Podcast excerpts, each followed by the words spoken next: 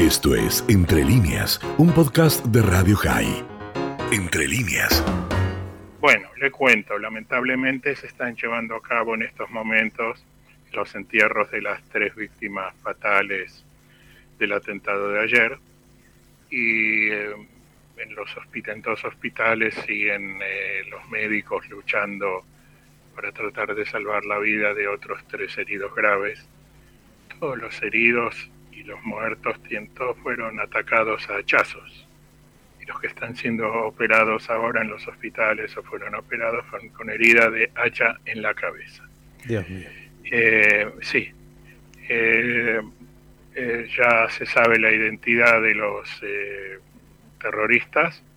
Su foto ha aparecido en todos los medios. La policía que los sigue buscando pide la, ayuda de, de, la población en general, si los ven la hipótesis de trabajo hasta ahora, yo recién estaba escuchando las noticias de las 14 horas aquí, es que no han salido del territorio israelí y eh, las fuerzas de seguridad ya llegaron a la casa de los padres de uno de los terroristas, lo han interrogado, el padre también hizo declaraciones a la prensa palestina, él dijo que no sabía nada, que su hijo y su compañero estaban haciendo trabajos de electricidad en la ciudad de Elat, pero resulta que son, al igual que cientos de trabajadores que residen, vienen a trabajar ilegalmente.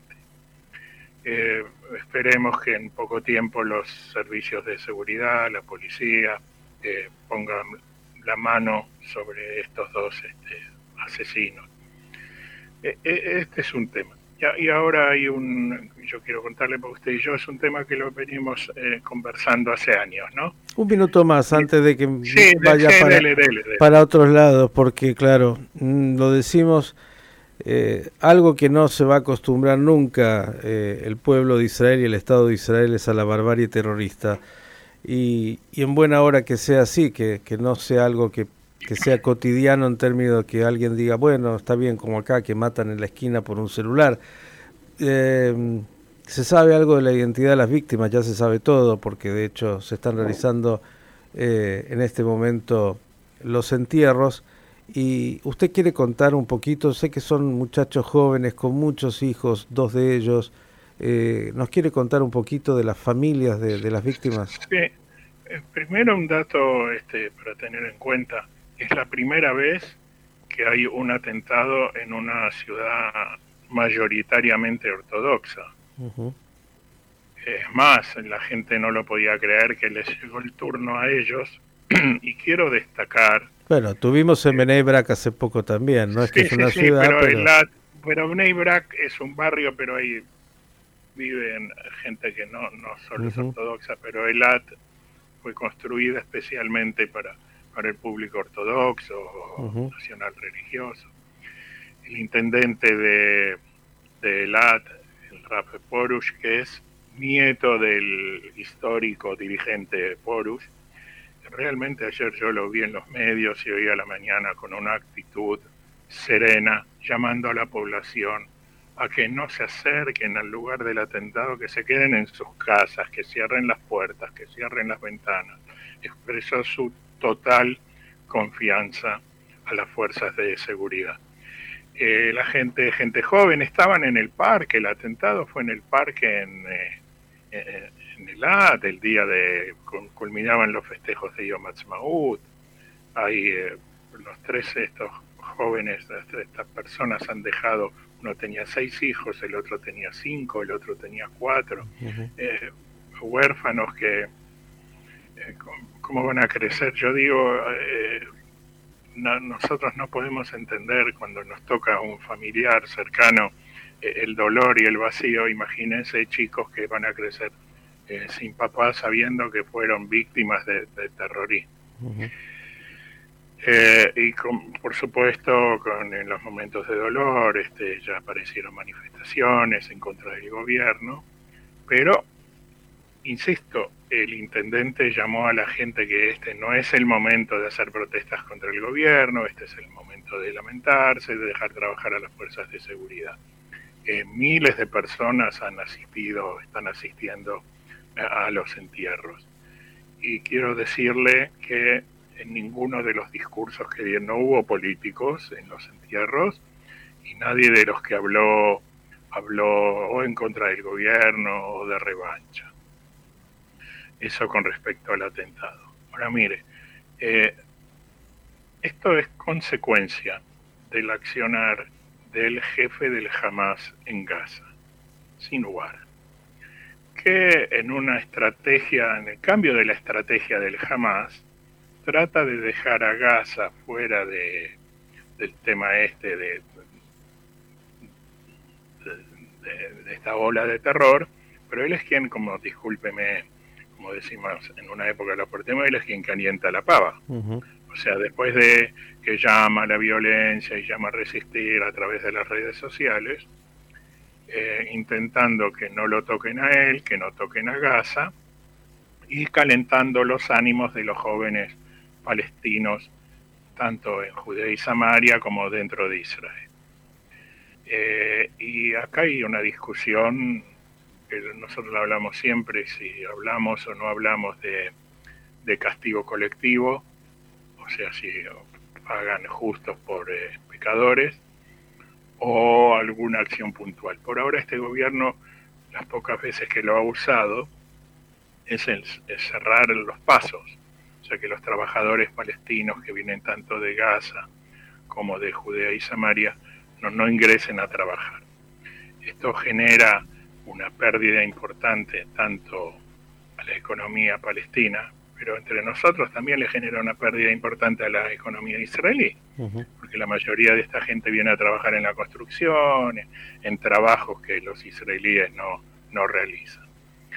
Eh, y siguen habiendo, intentando cerrar, sigue habiendo este, eh, grandes agujeros en, la, en, en el alambrado, en la frontera, están trabajando en cerrarlo, pero usted se imagina que son centenares de kilómetros de frontera, no hay manera que de un día para otro hacerlo. Por supuesto, no falta quien eh, ya acusa al Shabak, al Servicio de Seguridad Interno, como no lo previó, porque un dato interesante es que todos quienes han cometido los atentados terroristas no tenían pertenencia a ninguna de las organizaciones terroristas conocidas. Con lo cual es muy difícil hacer inteligencia.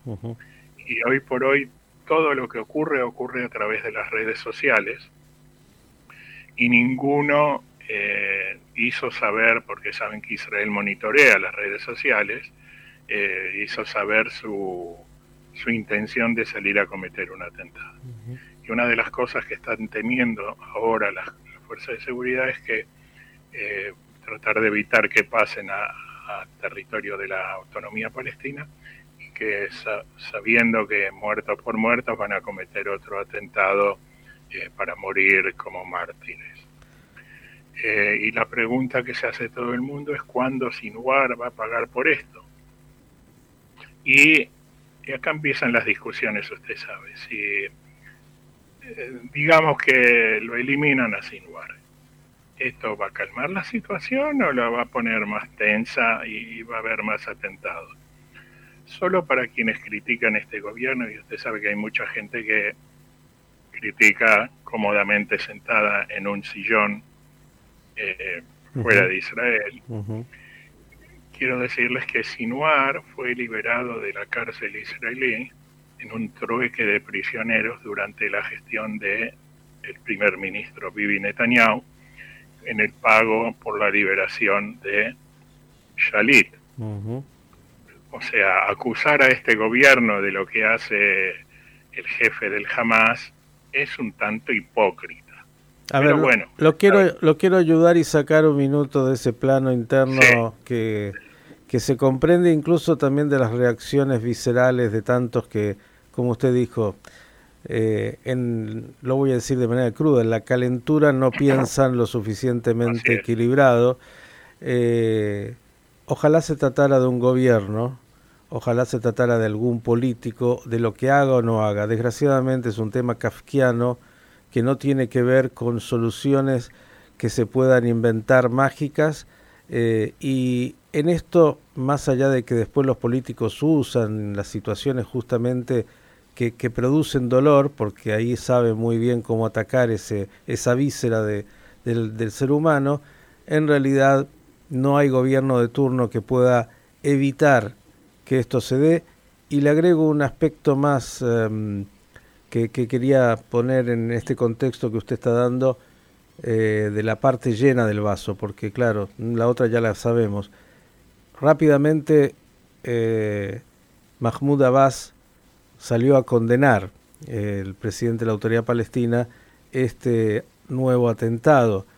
Claro, tiene una interna que todos conocemos, pero digo, hay que ver la parte llena del vaso dentro de el contexto de esta tragedia donde desgraciadamente sean lobos solitarios incentivados por la retórica de algún eh, líder determinado, sea por todos los factores que son tan largos de enumerar como varios libros que se han escrito pero que no van a resolver esta situación por magia, la verdad es que desgraciadamente es lo que tenemos y Israel ya lo sabe, tiene que seguir trabajando en el día a día. Claro, que el gobierno actual es un gobierno frágil, no es ninguna novedad, pero va más allá del puntual atentado de ayer.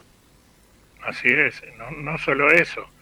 Supongamos, este, como, como dice mi nieto más chiquito, un supongando, mm. Israel decida cerrar el, eh, el paso de los trabajadores autorizados que vienen de la franja de Gaza, esto que no salga la mercadería, Egipto sigue teniendo abierto el paso de Rafía. No, eh, no, hay... Eh, confeso, seamos claros para todo oyente que no entiende, incluso para muchos que están en Israel, que tampoco lo entienden, porque como, como acontece con estas situaciones, y, y hay que decirlo, hay un nivel de a ver, Israel logró poner un astronauta mm, hace poquito y logró el high-tech y logró y logró y logró y los logros son muchos, en ¿eh? 74 años. Entonces hay como una mm, suerte de, de, creencia bastante absurda de que Israel puede lograr todo, incluso resolver algo que no está en sus manos. Entonces, en esa impotencia, que es finalmente encontrarte con una situación que no podés resolver, porque esta es la, verdad de la, de la situación eh, y no pasa por un gobierno de turno, no. Mire, yo no voy a entrar ahora, Erev Shabbat, a pensar en lo que dijo en su momento eh, un rabbi, otro rabbi, algunos personajes que no nos gustan demasiado, incluso a veces en lo que dicen. La verdad que decían que es muy difícil que puedan convivir Jacob y Esab, lo decía así, había que separarlos del todo porque, porque la convivencia trae este tipo de situaciones. Es muy difícil de resolver y como dicen por ahí, te pegan por hacer y por no hacer eh, y la verdad es que ojalá dependiera, es como el antisemitismo, ojalá dependiera de lo que hacemos o no hacemos los judíos eh, que existe el antisemitismo. No es así y ojalá dependiera de lo que haga o no haga Israel lo que significan estos atentados. La realidad es que es algo mucho más complicado y aunque nos duela, hay que convivir con este cáncer que está ahí y, tratar de evitar que se propague más de lo que ya de lo que ya duele. Exactamente, y con el agravante de que eh, se dieron cuenta que eh, si suben a la ola del problema religioso con el AXA, mm.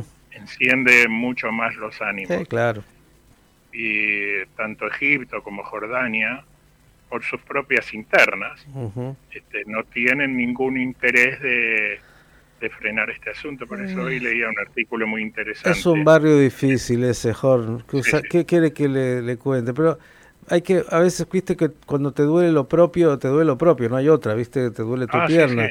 Pero hay cada uno eso, pero cada uno sabe dónde le aprieta el zapato. Claro, y hay que mirar un poco en perspectiva no es que en otros lados esté el paraíso, en cada lugar del mundo hay desgraciadamente distintos tipos de, em, de enfermedades y de muerte y de situaciones. Claro, estas tienen por ahí, por la violencia que significa, por, por lo que es un atentado, mucha prensa y no que ayer a la noche seguro acá en la provincia mataron a varios por robarles un celular. Digo, tiene menos prensa internacional quería contarle cómo está el, usted preguntaba cómo estaba el clima, mire le cuento, una fiel oyente nuestra este, estaba viajando a Jerusalén y me llamó toda preocupada mm. Que en el asiento de al lado de ella se sentó un joven árabe con algo que le sobresalía en punta desde la ropa, desde un pullover. Eh, ah, pensé que se había entusiasmado. No, no, parece que y empezó a dudar, se acercó sigilosamente al chofer del Eget, el mm. chofer paró el micro y lo bajó del micro. Hoy Lo bajó del micro. O sea, que tenía el hombre? No sé, pero lo que le digo es que hay un clima de que uno mira de reojo mm. a sus vecinos árabes. Que por ahí el pibe, qué sé yo, tenía el teléfono. Portador, portador de cara. Eh, lo mismo que pasa aquí cuando uno camina por la ciudad y, y tiene que andar cuidándose de que no te eh, roben eh, la billetera, el celular o lo que sea, porque tiene portación de cara y por ahí simplemente es una muy buena persona que paga por algunos delincuentes que están dando vuelta. Así es. Y otra cosa que le quiero contar, cambiando de tema. Ah, no, antes. Vio que tanto la Unión Europea, como usted bien dijo, Abbas, sin que nadie se lo tenga que recordar telefónicamente, y también los Estados Unidos, obviamente, que condenaron el atentado. Eh, por ahora, tanto Egipto como Jordania y los demás países árabes amigos este, no han dicho nada, pero ya, va a venir seguramente desde los Emiratos. Hay un tema interesante, ahora sí cambiando. Vio que eh, esta semana su amigo, porque es amigo suyo, usted me dijo, el canciller ruso se fue de boca. Lavrov. Sí, se fue de boca con lo de los judíos y qué sé yo. Pasivas, pasivas. Ahora eh, hubo una charla entre Bennett y Putin, donde Bennett aparentemente transmitió otro pedido de Zelensky y Putin se excusó, pidió disculpas por lo que dijo Lebrov, pero Bennett aceptó las disculpas obviamente, pero también dijo que deja de mediar en el conflicto. Eh, y quiero decirle que es un tema acá, nos vamos acostumbrando, ¿vio? Porque tanto en los diarios, lo que antes, acá en los noticieros, lo que antes habría las noticias, ahora cada vez va más al fondo de la edición. Y como que uno ya se acostumbró, que bueno, ¿qué va a ser? Eso es lo que está pasando. Eh, pero lamentablemente, lamentablemente, eh, no, esto no tiene vista de, terminar y ahora el 9 de mayo es el día que los rusos festejan eh, la victoria sobre las fuerzas nazis. Se habla de que el presidente Putin va a decretar la guerra abiertamente para poder movilizar las reservas. Va a declarar la guerra, como que hasta ahora estuvo jugando. No, no, ahora hasta ahora es una operación militar. Sí, eh, en, en, el frente interno usted sabe que él había dicho que no iba a convocar a reservas, se lo prometió a las madres. Así que parece que ahora va a tener que cambiar un tanto el discurso y, y veremos cómo sigue esta, esta locura. Y volviendo un poquito al frente interno, este gobierno es, este, traduciendo un dicho en hebreo, es un pato que renguea, tiene 60 mm. manos en la Knesset que no siempre se levantan este, a la hora de votar, tiene la interna con el, la lista unificada, tiene la interna también entre la gente de Yemina del partido propio, partido del primer ministro. Dígame algo, eh, Horn, porque todo esto ya es, eh, como viste, es una cosa al estilo argentino, repetimos. Eh, con toda esta, esta realidad política israelí que es más de lo mismo, dígame algo, ¿nadie está proponiendo hacer algún cambio que signifique que frente a lo que puedan ser nuevas elecciones haya algo distinto? Y no me refiero a nuevos protagonistas ni líderes, sino algún cambio estructural en la metodología, por ejemplo, porque si no, ya sabemos cuál es el resultado. ¿eh? Sea este gobierno, sea el otro gobierno, empate técnico y seguimos adelante. Y, digamos, alguno estará esperando que Netanyahu se enferme para que cambie algo y que finalmente sea un gobierno mucho más amplio y que sea de la derecha, porque esa es la realidad hoy israelí. Digo, pero nadie está pensando en el camino algo distinto. Eh, hay algunas voces que se alzan, hay en, la, eh, en la reglamentación de la Knesset, usted sabe que Israel es un país eh, que se mueve por el sistema parlamentario, un eh, esto no lo escuché en mi vida, pero suena muy lindo, un voto de desconfianza positivo. Mm. Que hay que reunir un número de miembros de la Knesset para que voten primero un voto de desconfianza contra el actual gobierno y presenten un gobierno alternativo. Eh, acá juegan con dos cosas desde el campamento de la derecha, de que más gente ligada al partido del primer ministro Bennett eh, defeccione, se pase, y otra gente que eh, juega a ofrecerle a Gantz liderar un gobierno de este tipo. Eh, dentro de la ultraortodoxia ashkenazí se alzan algunas voces que tienen algunas cuentas pendientes con Netanyahu por lo que hizo en las elecciones anteriores, de que apoyarían una cosa, una medida de este tipo en tanto y en cuanto no lleve a la coronación de Netanyahu como primer ministro. Y algunos rabinos de la ortodoxia ashkenazí. La ortodoxia sefaradí está totalmente este, enganchada con Netanyahu. La ortodoxia ashkenazí en sus diversas vertientes no tanto, pero algunos importantes rabinos de la ortodoxia ashkenazí, entre ellos el Rab Shapira, se ha reunido con Yair Lapid, que es el canciller y teóricamente dentro de un tiempito debería ser el primer ministro. Si esto significa un acercamiento, nunca nadie sabe, pero eh, es muy difícil salir de este atolladero, es muy difícil, porque como usted bien dijo, acá hay un empate técnico. Esto fue Entre líneas, un podcast de Radio High. Puedes seguir escuchando y compartiendo nuestro contenido en Spotify, nuestro portal radiohigh.com y nuestras redes sociales. Hasta la próxima.